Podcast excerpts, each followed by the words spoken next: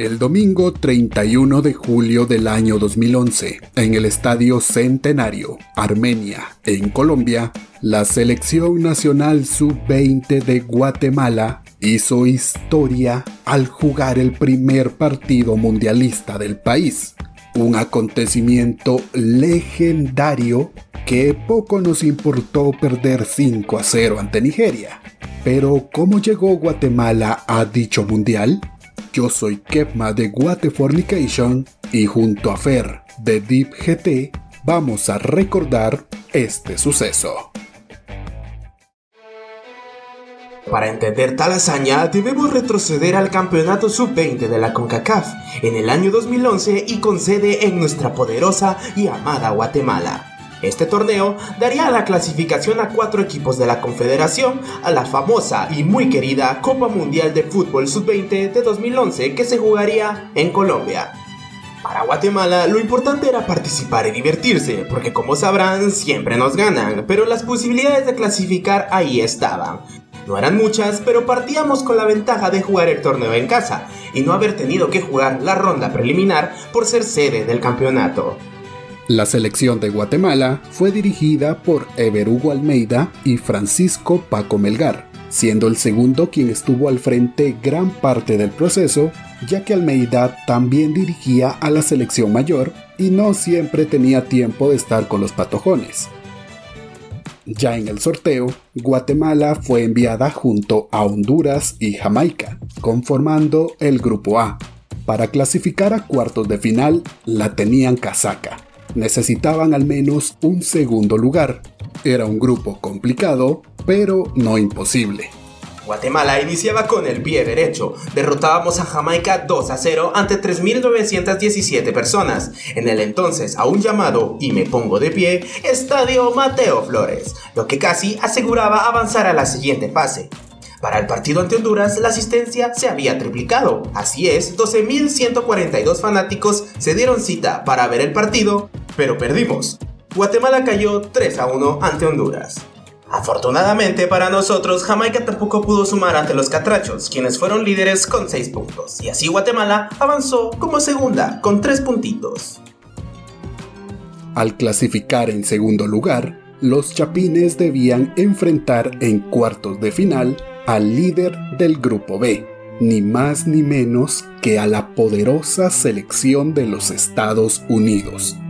La selección chapina se jugaba el partido más importante de su historia, al menos en la categoría sub-20, ya que estaba en juego la clasificación al primer mundial de fútbol.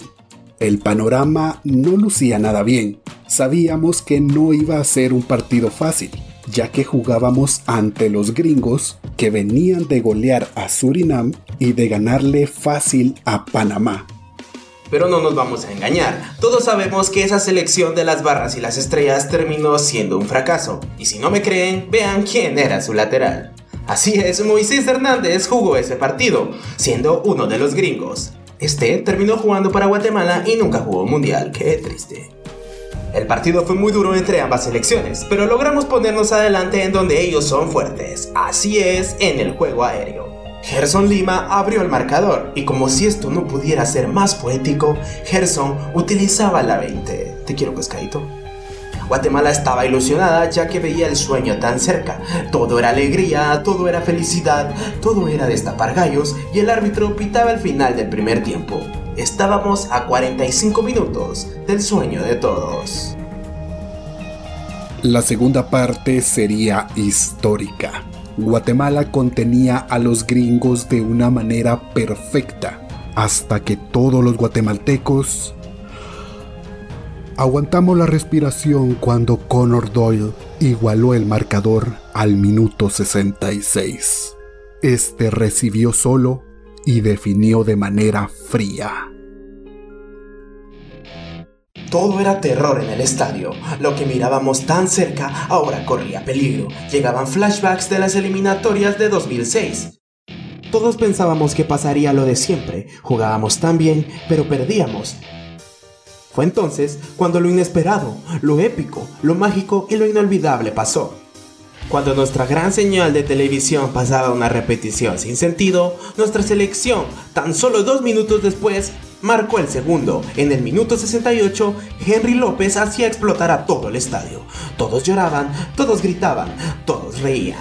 Pero el gol no se vio en la transmisión. El marcador ya no se movería más, lo que significaba que Guatemala estaba por primera vez en un mundial.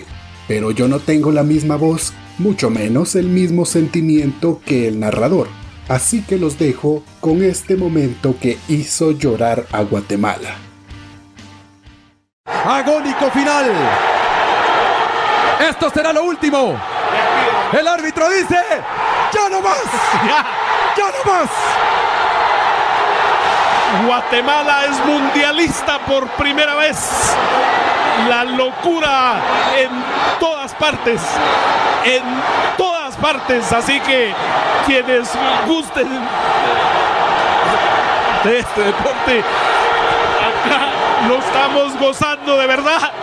Y ustedes seguramente en casa, la fiesta que se esperó 54 años desde que Guatemala se inscribió por primera vez para ir a un mundial hacia Suecia 58. Así que ya Guatemala es mundialista. Gócelo Jorge, a ver si los patojos están ahí a la disposición para poder charlar, aunque acá hay protocolo, etcétera. Sí se pudo, dice la gente.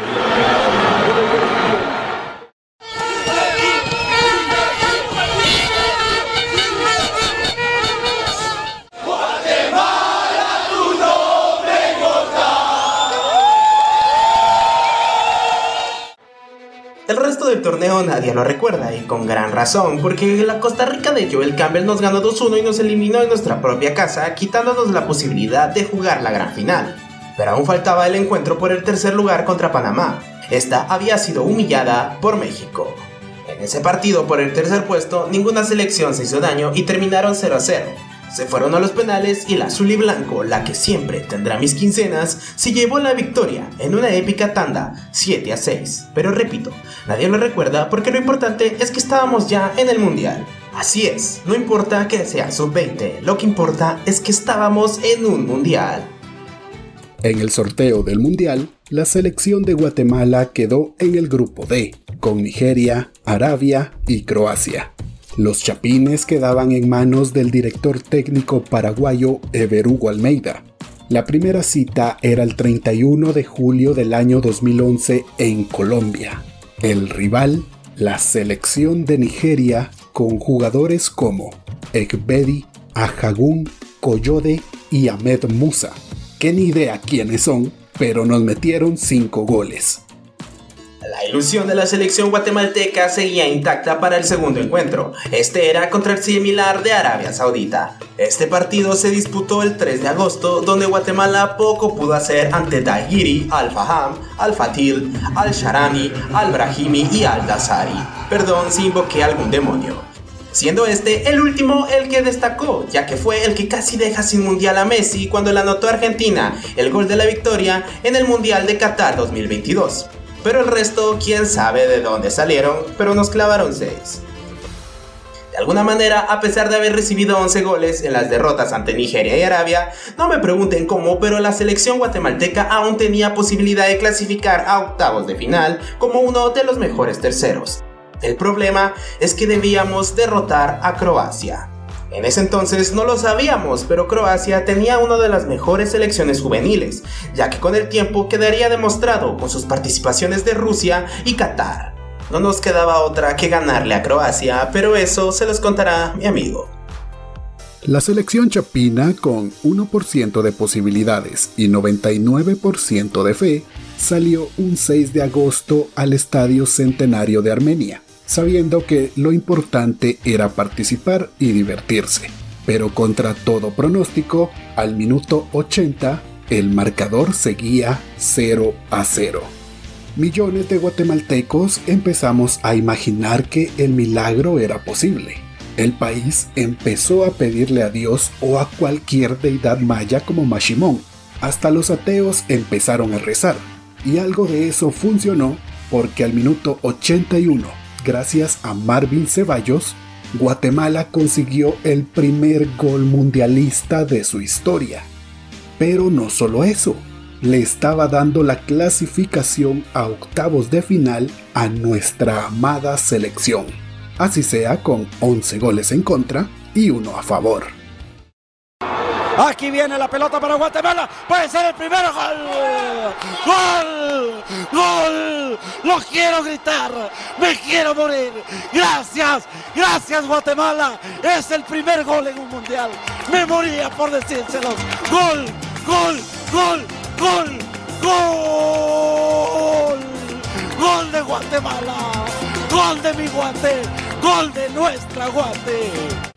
El partido finalizaba y toda Guatemala era una fiesta. Pónganse a pensar cuánta gente no se puso ebria, cuántas gallos, cuántas ais, cuántas bravas, no importaba la marca. Lo importante era ponerse ebrio, ya que nuestra vida en el mundial seguía. Esto se alargaba al 11 de agosto, donde tendríamos que enfrentar a nada más ni nada menos que la selección de Portugal. ¡Viva el bicho! Esta había clasificado primera del grupo B y contaba con jugadores interesantes como Danilo Pereira y Mario Rui. A pesar que los mini bichitos eran favoritos por mucho, les costó ganarles a Guatemala siendo por la mínima gracias a un gol de Nelson Oliveira por la vía del penal. Esto terminaba con la más que digna primer participación mundialista de Guatemala que se marchaba con 12 goles en contra y solo uno a favor, cortesía de Marvincito Ceballos. Nada que decirles, los quiero patojos. Como dato interesante, la selección de Portugal lograría llegar a la gran final del Mundial, donde fue derrotada por Brasil en tiempos extras. También en el torneo se mostraron al mundo jugadores que llegaron a la élite, como Antoine Griezmann, Khalidou Koulibaly, Mohamed Salah, Philippe Coutinho, Casemiro, Coque, Isco, Sergi Roberto, James Rodríguez, Nicolás Tagliafico, entre otros cracks, por lo que un mundial de esta categoría es muy importante para que los jugadores que serán el futuro de nuestra selección se muestren al mundo. Un agradecimiento a Fer de Deep GT por su contribución para la realización de esta historia. Y con esto también termina mi participación en esta bonita colaboración con los de What Fornication que les mando un abrazote con agarrón de nalga. Si quieres seguir escuchando historias como estas, no te olvides seguirme en mi canal de YouTube DeepGT, donde te contaré historias como la del pescadito Ruiz, la de algunos presidentes ladrones y algunas películas guatemaltecas. De mi parte, les ha hablado First Deep y nos vemos en una próxima ocasión. Los quiero mucho y les mando un abrazo a todos. Yo soy Kevma y te invito a seguir a Fornication en todas sus redes sociales y a escuchar nuestro podcast en las principales plataformas.